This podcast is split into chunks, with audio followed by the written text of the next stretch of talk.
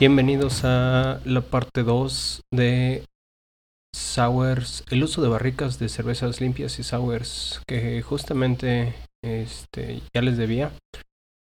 Eh, recuerden, antes que nada, eh, nada más para recordarles nuestras redes sociales que son arroba entre cervezas BN para Instagram y Facebook. Mi correo que es edgar arroba. El correo de Pablo que es pablo arroba network.com. Y justamente nuestro correo que, eh, mutuo que es em, entre cervezas arroba network.com. Recuerden que también tenemos eh, la comunidad de, Discord, donde estamos ya manejando todas nuestras preguntas. Y ahí cuentas con más de 200 eh, cerveceros actualmente, todos de habla hispana, en el cual nos estamos echando la mano unos a los otros.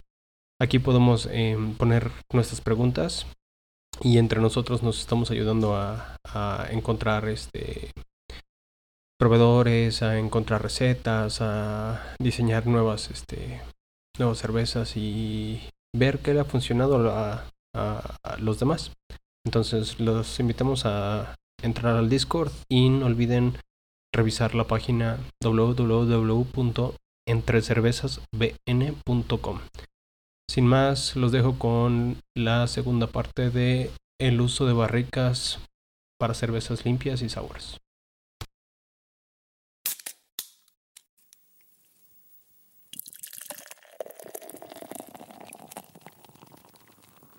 Para una barrica nueva, ¿recomiendas qué cantidad de whisky o bourbon eh, para apadrín? Eh, pues ahora sí que. Ah, para. Si le vas a meter whisky o bourbon, es que sí necesitas, sí necesitarías dejarlo tres meses con, eh, llena para que todo, se, todo empiece a agarrar. Y si puedes meterla por un ciclo de temperatura, yo sí lo haría. Eh, pero sí necesitas tenerla llena. Me refiero con el bulldog de vapor sin retirar el bulldog, dejarlo cinco minutos. Sí, lo puedes dejar cinco a diez minutos. Eh, el, el, si no tienes un bong o no quieres hacer eh, la, la, parte de contracción, lo puedes dejar 5 o 10 minutos y retiras el bulldog y ya está lista tu, tu, tu barrica. Apaciguar la madera. ¿Qué gramos por litro recomiendas con los chips? Depende de los chips, depende de qué tipo estés. Eh, casi siempre vienen con una, con una recomendación. Ah, mm, ahora sí que depende del tipo de madera y depende del tiempo que lo vayas a dejar. Si quieres algo rápido, te recomiendo muchos chips. Si quieres algo, eh, algo lento, este, pues, menos chips. El clavo tiene que ser acero inoxidable o común. Súper, súper pregunta y qué bueno que lo preguntaste porque sí, debe de, debe de ser acero inoxidable. Eh, el tema de los chips, el whisky que se usó con los chips, ¿lo descartas o también van adentro de la cerveza? El whisky lo, yo lo descarto. Eh, en Estados Unidos es ilegal agregar whisky o algún destilado a la cerveza, entonces sí lo tengo que descartar.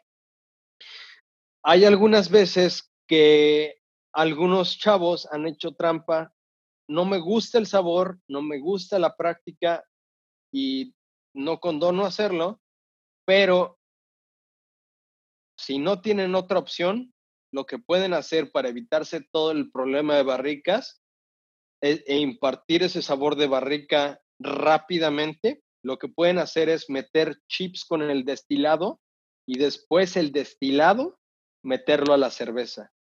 Dejan los chips en, el destilado una semana, los, los chips van a impartirle sabor al destilado y ese destilado se lo metemos a la cerveza y ese, ese destilado va a impartir. Ay, caray. Me estoy quedando sin pila. Eh, y ese destilado le va a impartir a, eh, los sabores a la barrica. ¿Algún libro PDF para leer de barricas? El libro de...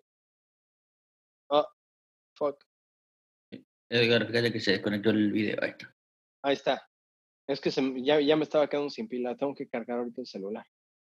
Eh, les estaba, ¿sí, ¿sí, me escucharon lo de los, lo de los chips y las, y las, el whisky? ¿O no? O sea, lo último, ¿o no?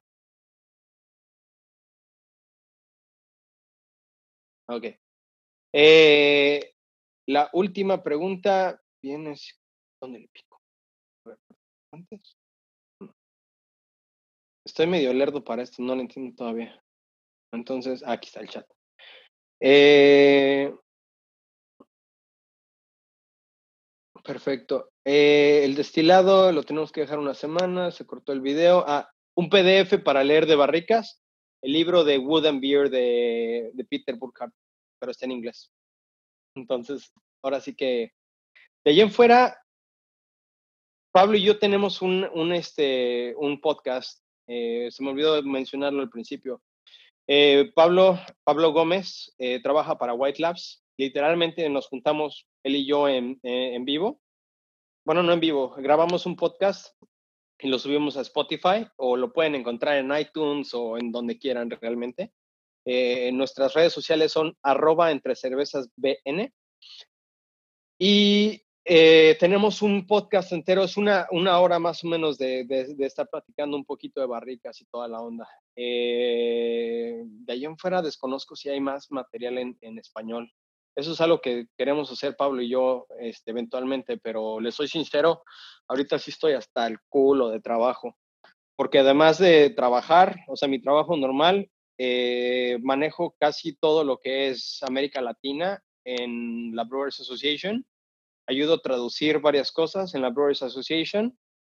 Eh, también tengo el podcast, eh, manejo las redes sociales del podcast y me acaban de aceptar en MIT para hacer este, una especialidad. Entonces, como pueden ver, estoy un poquito hasta el culo siempre de cosas que hacer.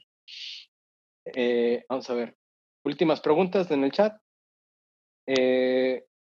Repetirás el podcast. Se llama Entre Cervezas lo, pueden encontrar eh, entre cervezas, arroba entre cervezas BN, B de bueno, N de no. Eh, ese es nuestro, nuestro podcast. Y lo encuentran en Spotify, iTunes o donde sea. Pero bueno, ¿cómo vamos de tiempo? Porque apenas vamos empezando. ¿Quieren saber de Sours o, o ya la dejamos aquí? ¿Cómo ven? ¿Le seguimos? Sí, sí. Bueno, ¿Quién, ¿quiénes están en audio? Ahora sí que nomás para... Eh, no, yo solo nada más en audio. Bueno. El resto de los chicos están escuchando y los otros escribiendo. Va, va, va. Eh, bueno. Cervezas sours. Estas son mis favoritas para añejar, para tener, para cuidar y todo. La principal diferencia entre una cerveza de fermentación mixta a una cerveza limpia, cuando estamos añejando, es nuestra meta. Cuando yo quiero tener una cerveza limpia, le quiero impartir sabores con la barrica. Por eso prefiero utilizar barricas previamente utilizadas. Porque vamos a impartir el sabor de whisky. El sabor de whisky trae, incluye vainilla, incluye canela, incluye madera, incluye muchos sabores. Eh,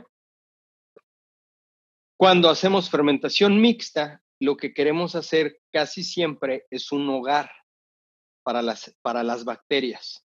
Vamos a construir un hogar para que todas estén, ahora sí que felices y contentas.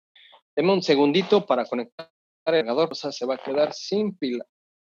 ¿Eres un cervecero que busca optimizar su proceso de empaque y distribución? Ska Fabricating diseña y construye equipos de línea de envasado automatizados y eficientes que se personalizan para facilitar la vida de las empresas artesanales. Con docenas de clientes en América Latina y más que mil clientes en todo el mundo, ScaFab sabe lo que se necesita para llevar su producción al próximo nivel. Obtenga más información y solicite una cotización en scafabricating.com diagonal ES. Saludos amigos. ¿Qué manera de que lo podemos hacer? es una regla común. Yo tengo cervezas limpias que utilizan eh, barricas nuevas y lo que hago es busco um, eh, salvaje y procuro estar fermentando en las barricas. Entonces hago como si fuera mi inoculación, lo hago en las barricas. Yo hago mi mosto, lo, lo fermento y toda la onda. Mi primera barrica, mi primer llenado de barrica casi siempre va a ser un cool ship. ¿Por qué un cool ship? Porque voy a tener, a los que no saben, los cool ships es una alberca que vamos a poner el mosto ahí a enfriar. Es una poco profunda, ah, más o menos son como de este, de este alto, más o menos. Eh, ¿Por qué utilizamos eso? ¿Por qué utilizamos una alberca para enfriar? Porque recordemos que vivimos ahorita en la, en la revolución industrial, ¿no? Post-revolución industrial. Ya vivimos en la época de la tecnología. Pero si pensamos un poquito, la cerveza tiene aproximadamente entre 7, como 7 mil a 10 mil años más o menos. La primera receta, la primera escritura, los primeros números fueron en base a recetas. La primera es que así es, la primera escritura es una receta de las cosas más antiguas y más este, importantes con los egipcios era el mantener el número de, eh, mantener un control sobre las cervezas, porque para ellos era moneda. Entonces, pues imagínate, no, no puedes como, ah, sí, pense la cerveza, ¿no? Pues es una moneda para ellos. Bueno, era. Eh, entonces, no tenían ellos un intercambiador de calor y qué hacían es ponían la cerveza afuera en temporadas frías. Eh, casi siempre tenemos que estar abajo de los 4 grados centígrados afuera por dos razones. Una, si estamos muy calientes no vamos a poder enfriarla a la temperatura necesaria. O sea, si está haciendo mucho calor en el ambiente. Y por otra razón, abajo de 4 grados ya no tenemos ah, bichos ya no tenemos este, ni mosquitos, ni moscas, ni nada de eso. A los que les toca el invierno, pues chingón. O sea, van a, van a notar que realmente, pues, en invierno no hay moscos, en, no hay moscas realmente. O sea, todos se van como a hibernar o se mueren. No sé. No, lo soy sincero ahí sí no sé, no sé qué les pasa. Pero pues teniendo azúcares allá afuera, tenemos moscas y las moscas se ponen ahí y el problema de las moscas principalmente es acetobacter. Acetobacter es una bacteria que no queremos ahí, que nos va a joder la cerveza, porque acetobacter no necesita uh, por decir, necesita oxígeno para convertir alcohol en ácido acético. Acetobacter ni siquiera necesita oxígeno. Entonces, literalmente, Acetobacter va a agarrar el alcohol y lo va a convertir en, este, en, ácido acético. Y el ácido acético sabe horrible, huele horrible y te arruina una cerveza. Entonces, en entonces no había manera de enfriar. Entonces dejaban las cosas estas sobre las cool ships. Eh, la manera correcta de, de, escribir cool ship, para los que son muy anales, es K-O-E-L-S-C-H-I-P, Coelship. Esa es la, palabra alemana. La, palabra inglés, en inglés es cool ship, C-O-O-L-S-H-I-P. Entonces, dejaban, dejaban este, enfriar este, mosto. Ellos no, no, entendían sobre microbiología y no, no entendían qué era decían que los dioses bendecían esa cerveza y si la bendecían, salía una buena cerveza. Si no la bendecían, salía una cerveza mala. Para que se den una idea más o menos de qué tan intensos eran a veces, en Alemania aproximadamente en, creo que me parece que es 1522, eh, porque fue justamente después de la Reinheitsgebots. Para los que no saben, la Reinheitsgebots es la ley de pureza de Alemania. Los alemanes son tan anales con su cerveza que no la puedes tocar, no la puedes modificar, no le puedes agregar nada que no sea malta, agua y lúpulo. La levadura no existía en aquel entonces o no la habían descubierto, entonces no está dentro de la Heinzgebots. No le puedes agregar sales, no le puedes agregar ácido, no le puedes, no puedes ajustar tu agua. Es literalmente agua, malta, levadura, digo lúpulo, perdón. Y esos son los tres ingredientes en la Reinzgebots y la Reinzgebot nueva es, incluye la, la, levadura. por ahí de 1522 Sí, más o menos. Hicieron este ilegal hacer cerveza en Alemania en verano. Entonces, a partir de terminando marzo, era ilegal producir cerveza hasta octubre.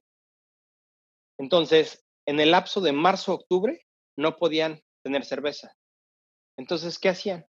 Hacían un potazamadral de cerveza en mundo y la guardaban. Pero pues para que no se echara a perder, la tenían que guardar en cuevas, cuevas frías o cuevas frescas. Y eso fue lo que desarrolló el, el, este, la técnica del lagering. Ellos fue por necesidad, porque para ellos era ilegal el, el, el, hacer cerveza. Entonces, ellos que iban a saber que realmente el lagering iba a, este, ellos iban a desarrollar el lagering, ¿no? A partir de eh, octubre ya podían volver a hacer cervezas. Entonces, esta es una de las razones por la cual la cerveza de Oktoberfest, Oktoberfest es, es una celebración de dos cosas. Es un eh, aniversario de bodas para los que, los que les gusta como la historia, como a mí. Es una historia súper bonita. Es, pueden buscar la historia de por qué se, eh, se hizo el Oktoberfest fue una boda que hicieron y los hicieron en los campos, y eh, el pueblo siguió haciéndola. Y además fue una celebración de que em, eh, era la cosecha y además ya se podía producir cerveza. Entonces fue es una triple, celebración técnicamente y, y ahorita es una mega peda masiva ya, o sea, hay Oktoberfest aquí en Estados Unidos, en México, en, Argentina, yo creo que han de tener una, y la gente ya la toma como una peda masiva. A mí me encanta como toda esa historia, ¿no? Pero si me pongo a contar ahorita la historia del Oktoberfest, nos vamos a aventar dos horas más. Eh, entonces, para ellos fue una celebración y por eso la cerveza principal de Oktoberfest es la Marsen y se llama Marsen porque era producida en marzo. Entonces, regresando otra vez a barricas, ¿qué pasa? Tengo mi cool ship, meto el mosto, la levadura salvaje va a entrar, pero van a entrar otras bacterias. Esas bacterias me van a hacer una fermentación mixta y lo que hago yo es meter esas bacterias a barricas nuevas. Lo que hago es fermenta, vamos a tener eh, actividad sobre de, fermentación. Vamos a empezar a ver Krausen. Nosotros debemos de ver Krausen entre el día 7 al día 14.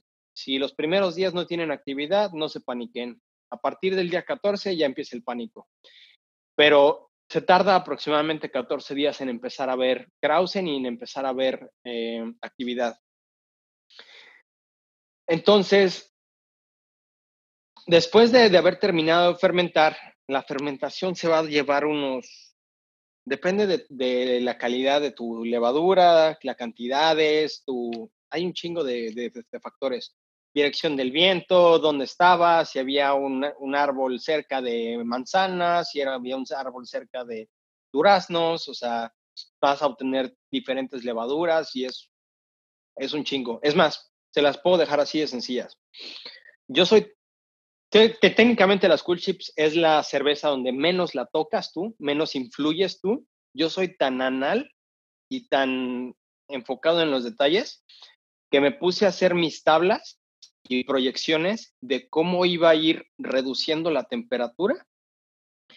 Tengo ah, cálculos y casi siempre me gusta poner eh, flujos de aire y estar haciendo cálculos con eh, eh, la temperatura promedio de la noche. Y tengo cálculos de cómo va a ir em, bajando la temperatura.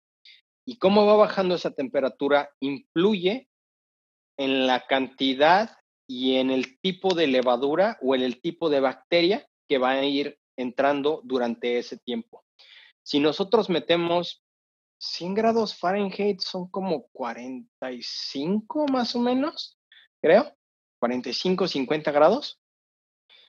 Eh, te- teniendo las- la cerveza, digo, el mosto a 50 grados, la levadura que le caiga, instantáneamente ya se murió. Sin embargo, lactobacilos, bretanomyces y alguna bacteria termoresistente todavía puede entrar. Entonces, en esa temperatura, el tiempo que me dure esa temperatura me va a inocular que no, eh, que no son saccharomyces y entre más bacterias que tengo que no son saccharomyces, más competencia va a tener mi, mi levadura para, competir por esos azúcares. Les digo que me voy por tangentes y termino platicando de otras cosas. Este, pero todo, todo tiene que ver. Yo sí soy así de que todo me encanta. Entonces, regresando a la, barrica, pongo mi barrica y esa barrica eh, ya fermentó. A los tres meses saco la cerveza y ya la pongo a añejar en otra barrica o en, el- o en algún puder. Eh, o ya hago algunas mezclas y empiezo a, mezclar barricas. Y esa barrica tiene mi levadura fresca. Entonces ahora hago otro mosto y ya no necesito hacerlo cool ship. Con ese mosto lo puedo enfriar con intercambiador de calor y la meto en la barrica. Como mi levadura está fresca y está viva todavía, arrancar más rápido. Y conforme voy metiendo más y más y más cervezas ahí y la voy pasando, mi levadura va a estar viva ahí. Entonces estoy alimentando una levadura. eh, estoy alimentando una levadura salvaje y la estoy propagando allá adentro. Y con la microoxidación que va a tener la, la barrica, esa barrica va a mantener viva a la, a a la- a la bacteria. Entonces, como pueden ver, hacer, o sea, estamos intentando hacer un hogar para esas bacterias, ¿no? Y poderlas mantener. Si pasamos más de tres meses, yo lo que hago es casi siempre estar revisando mi, mi- densidad. Entonces, cuando ya llega a, terminal, volvemos a lo mismo. Tengo Beanie Nails, saco un Beanie Nail, checo una muestra y voy revisando mi, mi densidad. Súper importante, si llegan a hacer una cool ship o algo similar, no vayan a probar nada hasta que tengan 4.2 de pH o más bajo o al menos 2.5 grados de alcohol producidos. ¿Por qué? Porque la cool ship empieza siendo una caldo con muchas bacterias. Y una de las bacterias principales eh, que, le cae, y esta la tenemos por todos lados, es E. coli. Y Escherichia coli nos puede enfermar, les puede dar un pinche diarreón y va a ser vómito y diarrea. Entonces se los puede mandar al hospital esta cosa. Ah, ha matado gente aquí incluso en Estados Unidos y por todos lados, o sea, porque la gente se deshidrata y se va. Entonces, hasta que tengamos 2.5 grados de alcohol podemos probarlas y hasta que tengamos eh, abajo de 4.2 eh, de pH, ya podemos empezar a probarla. Una vez que ya tengo mi barrica lista, ya la eh, depende mucho de lo que voy a hacer. Si voy a estar haciendo fermentaciones mixtas, procuro dejarla tres meses, porque los tres meses me van a balancear un poquito mi cantidad de sacaros con otras bacterias.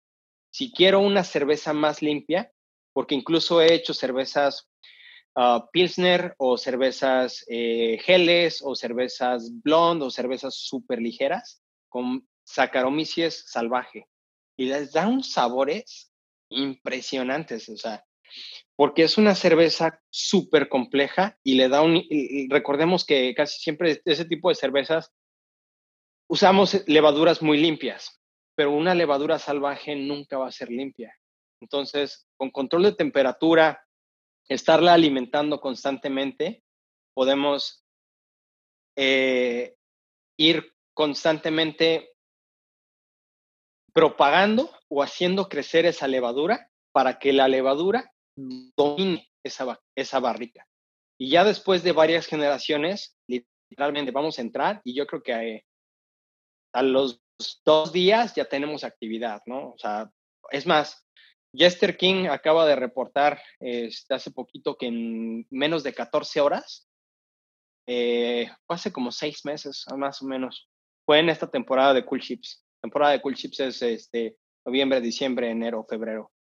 Eh, en esta temporada ellos reportaron que aproximadamente, creo que entre 7 y 14 horas ya tenían actividad, porque ellos han estado haciendo este tipo de cosas, ¿no? Revisan la densidad, ya que están estables, sacan la esta y vuelven a meter otra. Entonces, la Saccharomyces eh, la estamos haciendo, alimentando. Y puede generar, nos vamos al otro lado ahora. Recuerden que la línea divisora entre cervezas limpias y cervezas este, mix, de, fermentaciones mixtas y qué barricas podemos usar está un poquito borrosa y la podemos mover. Entonces, pasé de una fermentación mixta y una barrica sin usar a que me domine una, una o una levadura salvaje, las demás bacterias me las fueron bajando. Para controlar lacto, la mejor manera es con altos IBUs. Eh, hay bacterias, hay lactobacilos que con 5 IBUs ya, literalmente las, las frenaste. Eh, arriba de 15 ya empiezan y el problema, si hay, hay lactobacilos que sí son un poquito resistentes, dudo mucho que se lleguen a encontrar con ellos pero sí hay varios que sí son un poquito resistentes. Entonces, podemos meter una cerveza con 30 IBUs, 30 40 IBUs, y el lactobacillus se va a ir muriendo, lo vamos a ir sacando. Saccharomyces va a estar trabajando muy a gusto y Brettanomyces también. Entonces, podemos hacer cervezas que empezaron siendo fermentaciones mixtas y terminamos haciendo una pilsner con una levadura salvaje pero sí necesitan un chingo de, realmente de, práctica para llegar a hacer ese tipo de, pues de cervezas limpias con levaduras salvajes. Bueno, esa fue la pura introducción para fermentaciones mixtas y barricas, ¿no? Hay una palabra que me encanta que es biotransformación, ¿no? Y ahorita está súper, pero súper, pero súper de moda todo el mundo empieza con biotransformación de los lúpulos, lo metemos los lúpulos y pues vamos a tener la biotransformación. Es un término nuevo, pero realmente creo que tiene como desde 1850 que lo estamos utilizando. Y hay que pensar un poquito, si tenemos desde 1850 utilizando el término, no es la primera vez que nos encontramos con biotransformación. La biotransformación es el hecho de que alguna bacteria va a tomar algo, lo va a transformar para su uso. Entonces, biotransformación puede suceder en otras cosas que no es lúpulo. Y esto se lo, se lo, robé a, Peter porque Peter es un, un dios realmente. Ahora sí que este, es de los mejores cerveceros del mundo. Y tiene muchas bretanomices y algunas saccharomyces que son salvajes. Tienen genes para convertir celulosa en ah, monosacáridos o ah, azúcares fermentables. Entonces, bretanomices literalmente puede comer madera. Entonces, cuando ponemos Brettanomyces en una barrica y Brettanomyces tiene la posibilidad de comer madera, Brettanomyces va a durar años allá adentro. Porque, pues, aunque se haya terminado todos los azúcares fermentables, sigue tragando madera. Poquito a poquito. No les estoy diciendo de que al ratito van a encontrar ahí mordidas, casi, casi, pero imagínense, ¿no? O sea, vamos a ir quitando poquito a poquito capas de madera. Obviamente se va a tardar 400 años tal vez en que veamos algo realmente significativo, pero lo hace. Entonces, como queremos hacer una casa para las bacterias, para las fermentaciones mixtas, aquí es donde nosotros hay que pensar qué vamos a meter, cómo lo vamos a meter y qué estamos esperando. Platicando otra vez del roble francés contra el roble americano, si vamos a meter eh, y lactobacilos, podemos utilizar roble, roble francés. Si vamos a meter Saccharomyces y Brettanomyces, le recomiendo más un roble americano, porque tiene menos porosidad, menos permeación de oxígeno, y el oxígeno con Saccharomyces salvaje y Brettanomyces, eh, bueno, Brettanomyces es casi siempre salvaje, eh, vamos a evitar la producción de ácido acético y algunos otros sabores que no queremos, ¿no? Eh, podemos meter incluso Saccharomyces, lactobacilos y pediococos y no pasa nada con roble francés. El punto de esto es empezar a pensar qué, qué queremos y cómo lo vamos a alimentar a nuestras bacterias para que las bacterias hagan el trabajo como nosotros queremos. Quiero mucho lactobas, quiero mucho, vamos a decir que no tenemos control sobre nuestro pitch. Una de dos, o lo consiguen ustedes con algún laboratorio, se los pasa algún amigo, se los dio alguna cervecería o lo obtuvieron de algún cool ship. Incluso lo que pueden hacer es si llegan a conseguir botellas que tienen eh, cervezas ah, de fermentación mixta, y tienen un, una película en el fondo, lo que son eh, pues el sedimento. Se pueden tomar la cerveza completa y el sedimento irlo guardando. Y hay, hay, hay muchas cervecerías eh, que han hecho muy buena cerveza a partir de, de las bacterias que quedan allá adentro. Suponiendo que no tienen ustedes control sobre la cantidad de, de bacterias ni, ni, la cantidad de, de, pues de todo esto, ¿no? ¿Qué vamos a hacer? para controlar. Yo a este tipo de técnicas, ay, yo este tipo de técnicas, se puede, creo que el video, ah, no, está. A este tipo de técnicas les llamo all the kids in the pool, todos los niños en la alberca. ¿Por qué le llamo así? Porque yo tengo mis niños, ¿no? Ah, cada uno de mis niños tiene un, un imagínense el kinder, ¿no? Cada niño en el kinder pues tiene su humor, tiene su carácter.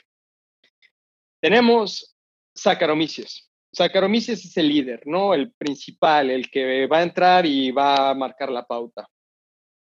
Tenemos Brettanomyces. Brettanomyces es el rebelde, el que quiere irse en contra de todos, el que se sienta hasta atrás de la, de la clase y está callado, ¿no? Con sus audífonos y no pela a nadie. Eh, tenemos lactobacilos, ese viene siendo como el teacher's pet, el que le hace caso al maestro.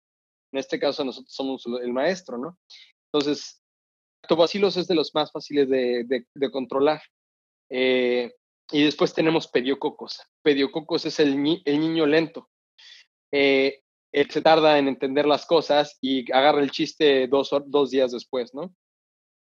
¿Por qué me refiero a, los niños así? ¿Por qué me refiero a las bacterias así? Porque Saccharomyces va a marcar la pauta. Saccharomyces va a decir, ok, vamos a fermentar ahorita, vamos a producir esto, es la que más se mueve, es la que más está activa. Brettanomyces le vale madres. Deja que Saccharomyces actúe, deja que Saccharomyces termine. Ya que terminaron todos, ahí llega Brettanomyces y empieza a consumir sus azúcares, las dextrinas, ya que todos se pelearon, lo que no pueden agarrar ellos es lo que empieza a consumir Brettanomyces. Lactobacilos es muy complicado, pero al mismo tiempo es muy fácil de, domar. ¿Por qué? IBUs inhabilita mi, mi, mi lactobacilos. Alto contenido alcohólico inhabilita mi, mi lactobacilos. Tenemos dos tipos de, bueno, hay dos tipos de lactobacilos o dos familias que se le son los heterofermentativos y los homofermentativos. Los homofermentativos no van a fermentar. No vamos a ver una caída de azúcares. Ellos, indiferentemente de la cantidad de azúcares, ellos van a producir su ácido láctico, pero es un ácido láctico pequeño, es una cantidad pequeña. El heterofermentativo, ese es más agresivo. Entonces, lo que va a hacer es empezar a consumir azúcares y ahí esos azúcares se los está quitando a Saccharomyces y se los está quitando a Brettanomyces. Entonces, si empezamos a ver demasiada acidez en una cerveza joven, significa que lactobacillus está demasiado alto y lo podemos controlar con IBUs o con mayor cantidad de, de alcohol. Y Pediococos es el niño lento porque, chistosamente, Pediococos, la mejor época, el momento en el que Pediococos domina es dos años después de embotellar. Se tardó todo el añejamiento en barricas, hizo algunas cosas, hizo esto, hizo lo otro, hay una, hay una cosa súper chistosa que hace Pediococos que se llaman. Ah, ¿Cómo se llaman estas cosas? ropiness, le llaman. Em, va a generar unos exopolisacáridos que son. Se van a ver como si fuera una película, pero así como si fueran lágrimas, como si fuera cera, haz de cuenta. Si alguna vez quieren más o menos y, o sea, darse una idea, agarren agua y avienten, o sea, derretida en el agua y van a ver cómo cae la gota y se generan como unas, como unas piernas, ¿no? Como unas, o sea, se genera como si fueran unas estalactitas. Eh, los exopolisacáridos van a generar eso. Entonces, uno ve la cerveza y se ve así como si tuviera dedos, ¿no? Adentro. Y se, o sea, se ve aquí el límite, el, el, tope de la cerveza y se ven como esos dedos, ¿no? y eso los produce eh, este ah, Pediococos. Entonces, Pediococos hace lo suyo, hace un desmadre. Al principio no le va a caer a nadie bien y después de, después de maduración, después de fermentación, después de todo el proceso, ya que lo embotellamos, dos años después, se despierta Pediococos y dice, ahora sí, yo empiezo. Entonces, hay que saber qué le estamos metiendo y cómo podemos controlar a ese tipo de, bacterias, ¿no? Bretanomyces, si queremos más actividad, podemos meter, si queremos más actividad, podemos meter una temperatura de maceración más alta para generar más dextrinas que le deja más alimento a Bretanomyces. Si queremos menos actividad de, de, podemos macerar a, temperaturas más bajas. Y eh, a temperaturas más bajas, la maceración va a generar azúcares más fermentables y los azúcares fermentables los consumen más rápido eh, que Brettanomyces. Ahorita comentan, o bueno, preguntan una pregunta que sí me gustó. Vamos a, a ver. Eh, ¿Por qué después del embotellado es por la ausencia del oxígeno? Sí y no. la ausencia de oxígeno va a desencadenar una serie de eventos en la botella que terminan culminando con, eh, con pediococos levantando dos años después, pero es porque las bacterias al momento de quedarse sin oxígeno tienen que cambiar su metabolismo. Recordemos que este tipo de bacterias tienen dos etapas de metabolismo. Una es respiración, que es cuando hay oxígeno, Saccharomyces lo que hace es reproducirse, es cuando empiezan a, crecer, eh, y fermentación. Fermentación ya es cuando empiezan a consumir los azúcares, ¿no? Eh, también el embotellado, preguntan si se hace con azúcar. Sí y no. Depende, otra vez. Yo lo hago con mosto, porque el mosto tiene azúcares fermentables, azúcares no fermentables y tiene una mayor complejidad. Entonces, el mosto a mí me va a dejar azúcares para muchísimo después. Si hacemos un embotellado con ah, glucosa o sucrosa, entra el azúcar, se consume en dos semanas y ya, no va a haber más azúcar. Se generó el CO2 necesario y ya. En cambio, con mosto, se consumen primero los azúcares fermentables, primero glucosa, después sucrosa, después maltosa, y después quedan mis azúcares no fermentables, ¿no? Que son dextrinas principalmente, este, algunos polisacáridos y eh, algunos, este, incluso los exopolisacáridos se convierten en fermentables. Ese, los exopolisacáridos, lo que les estaba comentando del ropiness, o sea, las piernas estas que genera uh, pediococos, se genera porque pediococos está generando sus reservas de comida para después utilizarlas dos años después. Si alguna vez ven esas, esa, una botella así con ese tipo de, de cosas, no pasa nada, no se van a enfermar, no se van a morir, no pasa nada. Solamente guarden la botella y guárdenla un buen rato.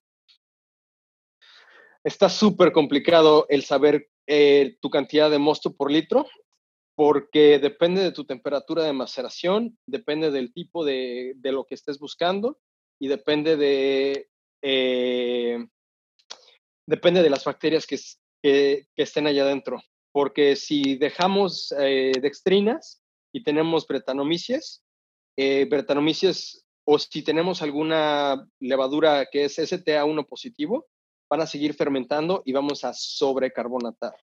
Entonces, no hay una tal cual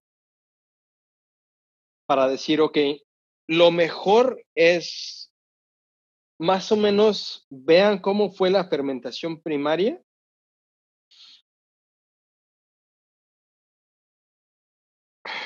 Está súper complicado explicarlo así por voz y en una videollamada. Vean fermentación primaria, asuman que los azúcares se van a consumir de una manera similar, a menos que tengan bretanomices o STA1 positivo asumen que se van a consumir similarmente los, los azúcares como fue su fermentación primaria y para los que saben un poquito de química, un mol no es perfecto, pero un mol de glucosa, nuestros azúcares fermentables van a ser glucosa, sucrosa y ah, maltosa. Ah, por aquí tengo los porcentajes. Déjenme ver ahora si los encuentro rápido. Si los encuentro rápido, se los comparto. No, ya se la pelaron. Aquí están. Ah, a ver. Estas es de las pocas que no están en mi cabeza, porque no las uso como todo el tiempo. A ver. Ah, a ver, déjenme se los enseño. ¿Cómo vuelto esta cosa? Aquí está. Entonces, tenemos glucosa, va a ser aproximadamente, dependiendo de nuestra fermentación, es del 8 al 10%. La maltosa va a ser una conexión de carbonos de un otro y va a ser de 46 a un 50%. Y la maltotriosa, que también es fermentable, va a ser de un 12 a un 18%, ¿no?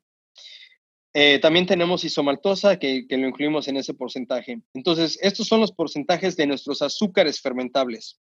Nuestros azúcares no fermentables se dividen en dextrinas de, tipo eh, grupo 1, grupo 2 y grupo 3.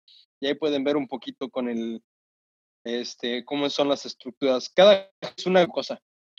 Entonces, las ramificaciones son distintas. Pueden ver por ahí. Entonces, eh, suponiendo suponiendo que vamos a tener una fermentación similar a la, a la fermentación primaria, tenemos los porcentajes esos que les acabo de decir. Tienen que asumir, volvemos a, volvemos a los porcentajes, glucosa es una, es una sola glucosa. Maltosa son dos glucosas y este, isomaltosa también son dos glucosas y maltotriosa son tres glucosas. Entonces, conforme a los porcentajes, tienen que obtener la cantidad de moléculas de glucosa que van a obtener y asumir que una molécula de glucosa tiene seis carbonos y teóricamente me va a generar, no es perfecto, pero se genera mitad CO2, mitad alcohol. Entonces, van a tener glucosa. Vamos a ver otra vez los porcentajes para darles así como ya la, la idea completa. Ahí Los dejé. Mm. Por aquí tienen que estar. Aquí está. Glucosa es un 10%, ¿no? Entonces, el 10% de, de nuestros azúcares fermentables va a tener una sola molécula de, de, de- de glucosa. Maltosa es una conexión 1,4, que son eh, 46 a un 50%. Entonces, el 50% de nuestros azúcares fermentables nos van a generar dos moléculas de, de- de glucosa.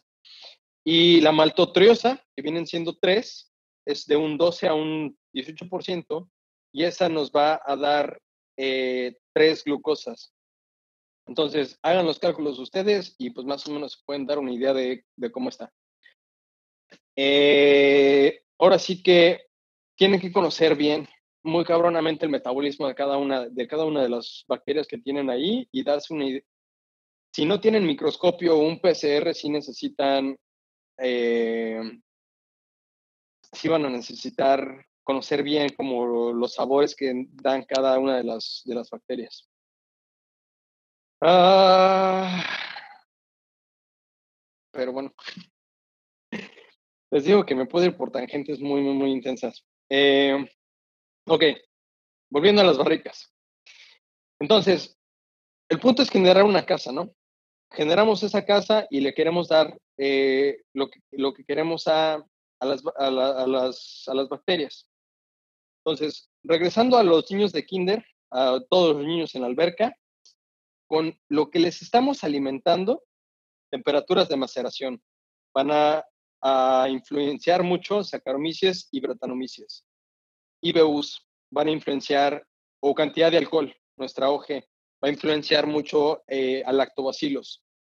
Eh, dextrinas eh, o eh, exopolisac- bueno, son cualquier polisacáridos, va a influenciar a pediococos.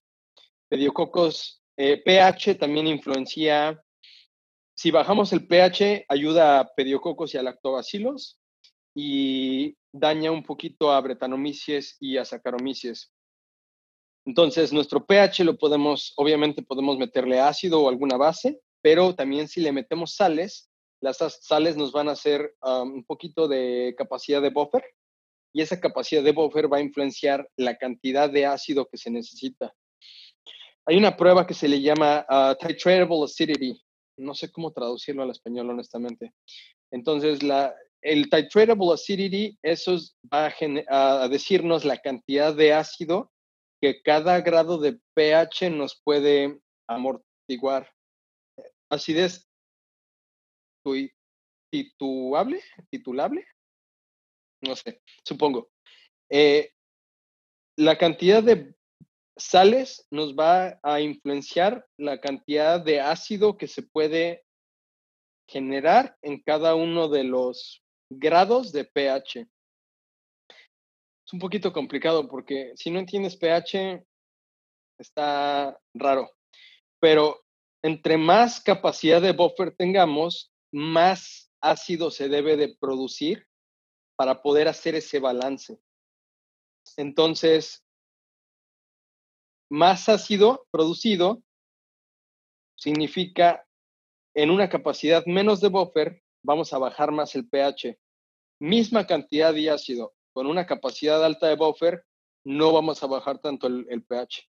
Entonces, si sus lactobacilos están generando demasiado ácido láctico, les recomiendo generar alguna capacidad de buffer para evitar ese ácido. Si les gusta el sabor, pueden, o sea, dejar el ácido para, para seguir manteniendo esa acidez, pero este, pueden o cambiar la capacidad de buffer del el agua o pueden cambiar los IBUs.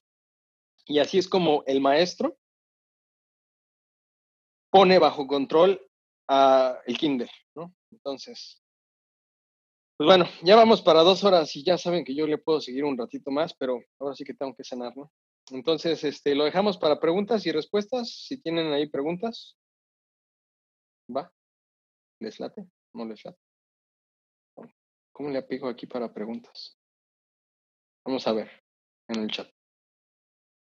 Eh, ¿Cómo tiene ¿Cómo tiene que ser una cerveza que va a acidificar este, en barricas las dextrinas?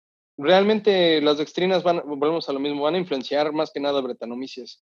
Si vas a acidificar, yo te recomiendo uh, bajos IBUs, no más de 15 IBUs, y eh, agregar de preferencia un lacto heterofermentativo porque va a ser un poquito más agresivo. Eh, esa levadura, el resto de la primera fermentación del cool chip, la descartas, se deja en el, contenido. Sí, lo vamos a dejar. El punto es dejarla en la, en la barrica. Aún así, aunque descartemos todo el líquido, eh, sí siempre va a haber un poquito adentro de la madera, porque estamos generando un, hogar para la, para la, bacteria para la, para la, levadura. Eh, pero casi siempre lo mejor es dejar un poquitito. Casi todos los Bulldog tienen un tornillo en el fondo, entonces yo lo que hago es dejo aproximadamente una pulgada para que no me saque todo el líquido. Además, esa pulgada a mí me da chance de cualquier madera o cualquier cosa que se quede en el fondo. Entonces, podemos eh, sacar casi todo el líquido dejando el yeast cake, o sea, la levadura la, la, estamos dejando atrás. Y así es como al recibir el próximo batch ya tenemos esa levadura lista, ¿no? El mosto lo enfrías en el cool chip con un pH de 5.2 aproximadamente o se lo bajas. Depende de, cómo lo quieras hacer. Eh, yo he hecho, mi mejor manera de hacer un cool chip es preacidificar a 4.5 y hacer un uh, turbid mash, pero el turbid mash es bastante complicado. Eh, los que quieran ahí, luego investiguenle un poquito o contáctenme en entre cervezas arroba, eh, arroba, entre cervezas BN en Facebook e Instagram. Les puedo contar un poquito. Eh, pero lo puedes dejar en 5.2. También puedes hacer un, o sea, un, un cool chip. Sin vas a hacer ah, infusión sencilla, te recomiendo una, temperatura, una temperatura de maceración alta porque los azúcares fermentables al inicio se los pueden, es, es una competencia y ya no nada más es los cuatro principales, ya no es SAC, BRET, lacto y pedio.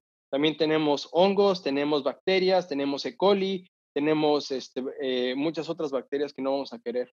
Entonces, si vas hacer infusión sencilla, yo sí les recomendaría maceración alta con uh, una preacidificación a 4.5.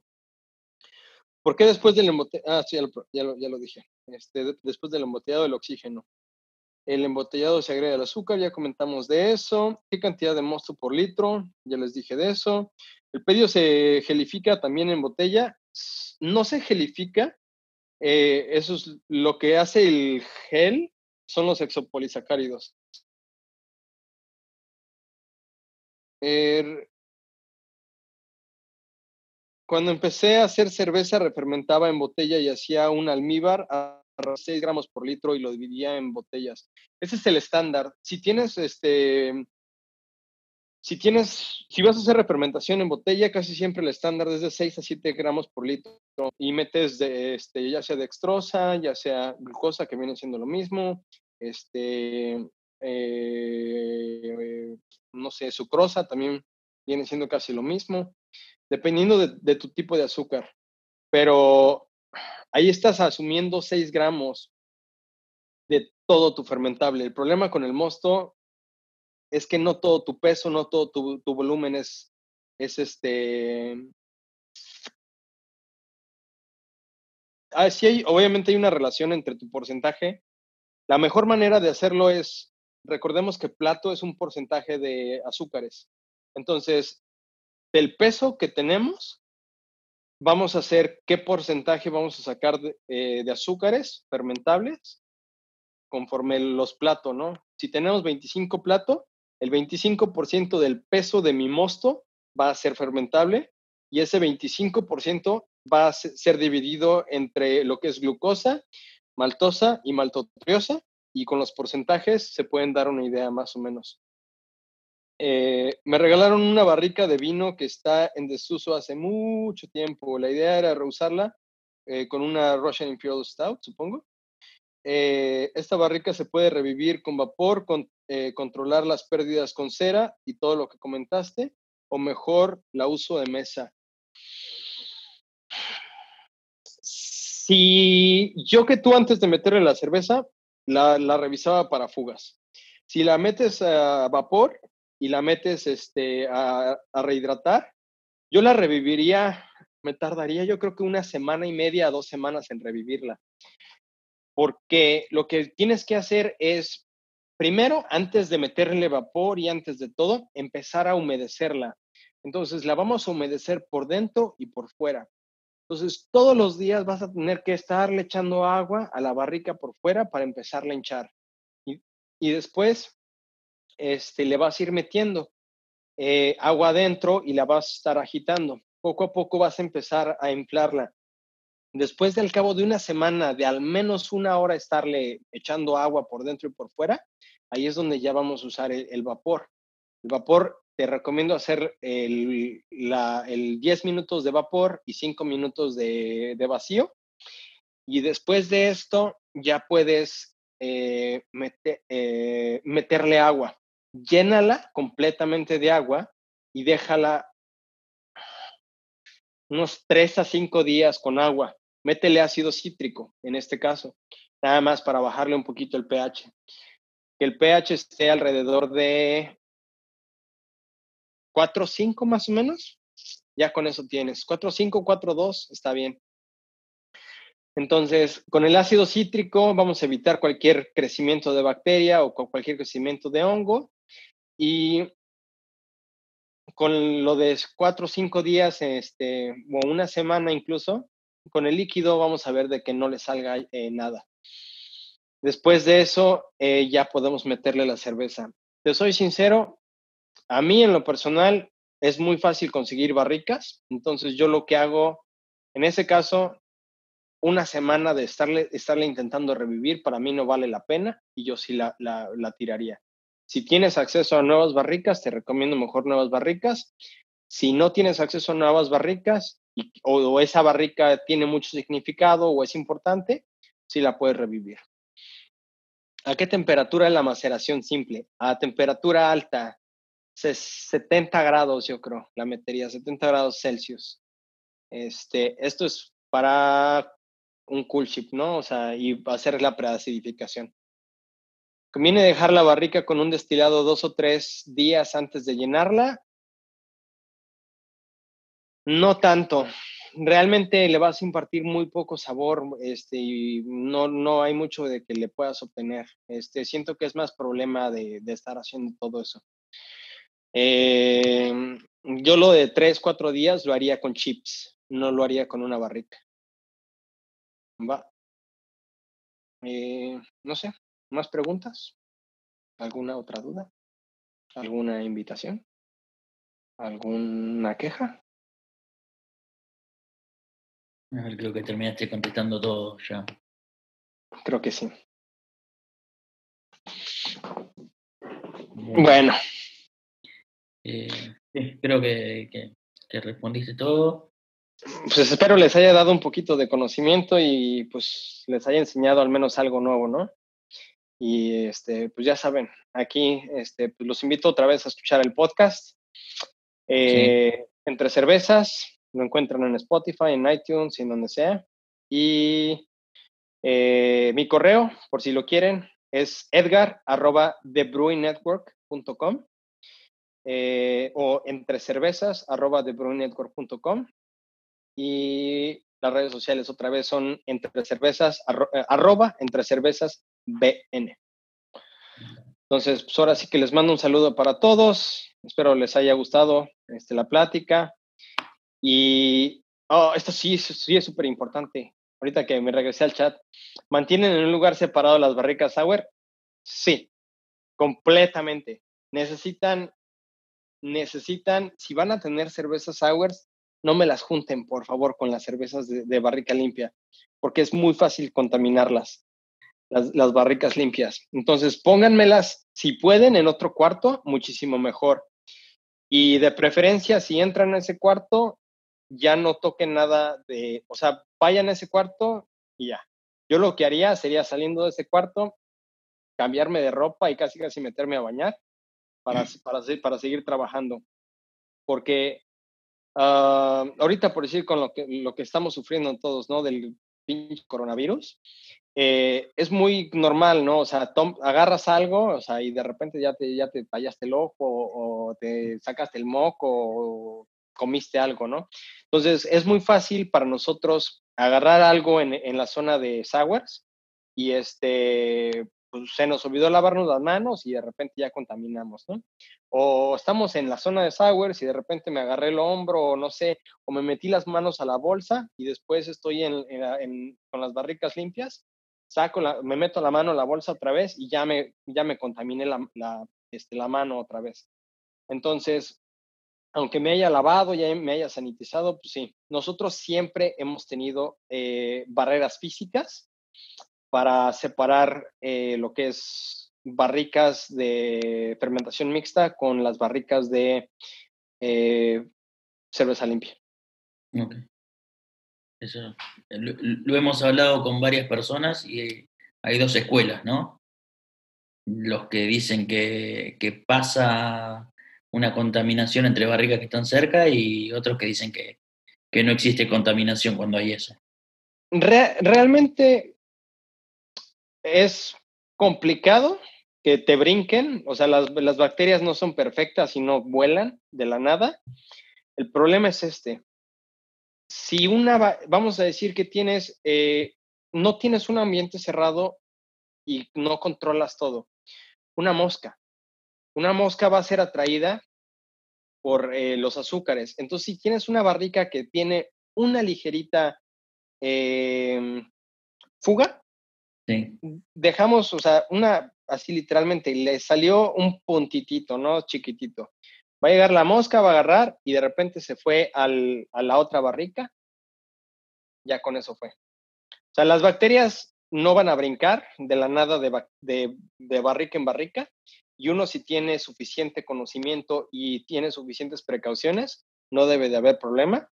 Yo, de hecho, o sea, en Goose Island sí tenía las barricas en la misma, en el mismo edificio, pero las teníamos separadas eh, en cuartos distintos, que era lo mejor, y en Trillium tenía edificios completamente distintos.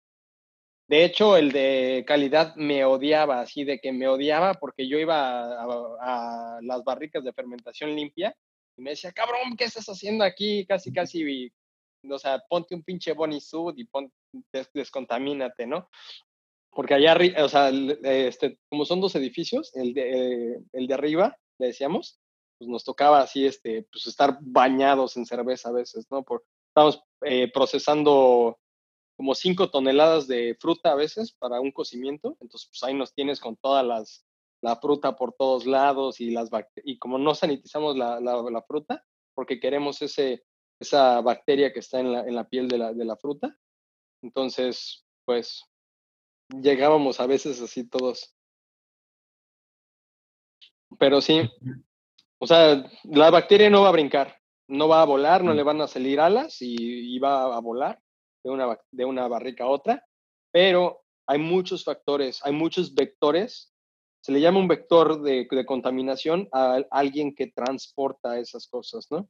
Entonces, vectores pueden ser eh, insectos, puede ser polvo, puede ser este, nosotros, podemos agarrar, eh, confundir los bunks. Yo lo que siempre hago es, si van a tener las cosas en la misma, eh, en, la, en el mismo techo, marquen cada una de las cosas que toca cerveza de fermentación mixta.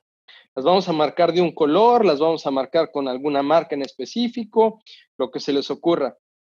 Pero cada una de las cosas que toca cerveza de fermentación mixta, jamás, pero jamás va a volver a, fermentación limpia.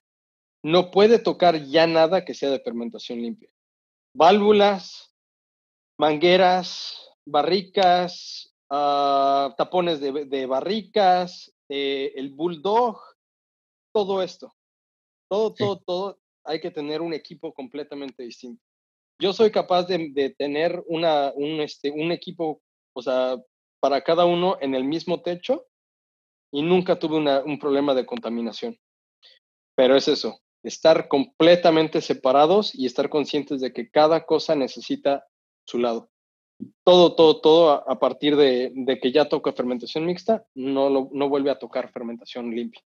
Me hiciste acordar una cervecería, creo que era Russian Rivers, la que tenía una vestimenta para los que trabajaban con cervezas limpias y una para los que trabajaban con cervezas agua. Nosotros hasta teníamos este eh, escobas y jaladores de agua y este los para limpiar eh, los brushes. Eh, los cepillos. ajá, los cepillos los teníamos de diferente, de diferente color. O sea, volvemos a lo mismo. O sea, todo, todo, todo. O sea, es tiene que ser distinto. Entonces, literalmente vamos a, ahora sí que tener todo el, el único, a partir del intercambiador de calor, todo debe de ser específico para, para, para fermentación mixta. Bueno, Edgar, no, no, te quitamos más tiempo. Muchísimas gracias por, por todo el conocimiento que nos, que nos brindaste.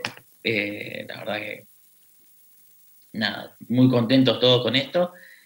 Eh, y nada, esperamos estar en contacto, a ver si, si podemos volver a tener una charla con vos. Claro que sí, pues aquí estamos en contacto, cualquier cosita, este, pues ahí me avisan, ¿no? A ver, a ver qué onda. Bueno. Estamos platicando. Eh, te mandamos un abrazo, vamos a seguir ahí en, bien, escuchando tu podcast como mucho lo venimos haciendo, así que nada, nuevamente gracias y, estamos en contacto. Órale. Cuídense mucho, saludos y pues estamos en contacto. Chao, chao. Chao, chao.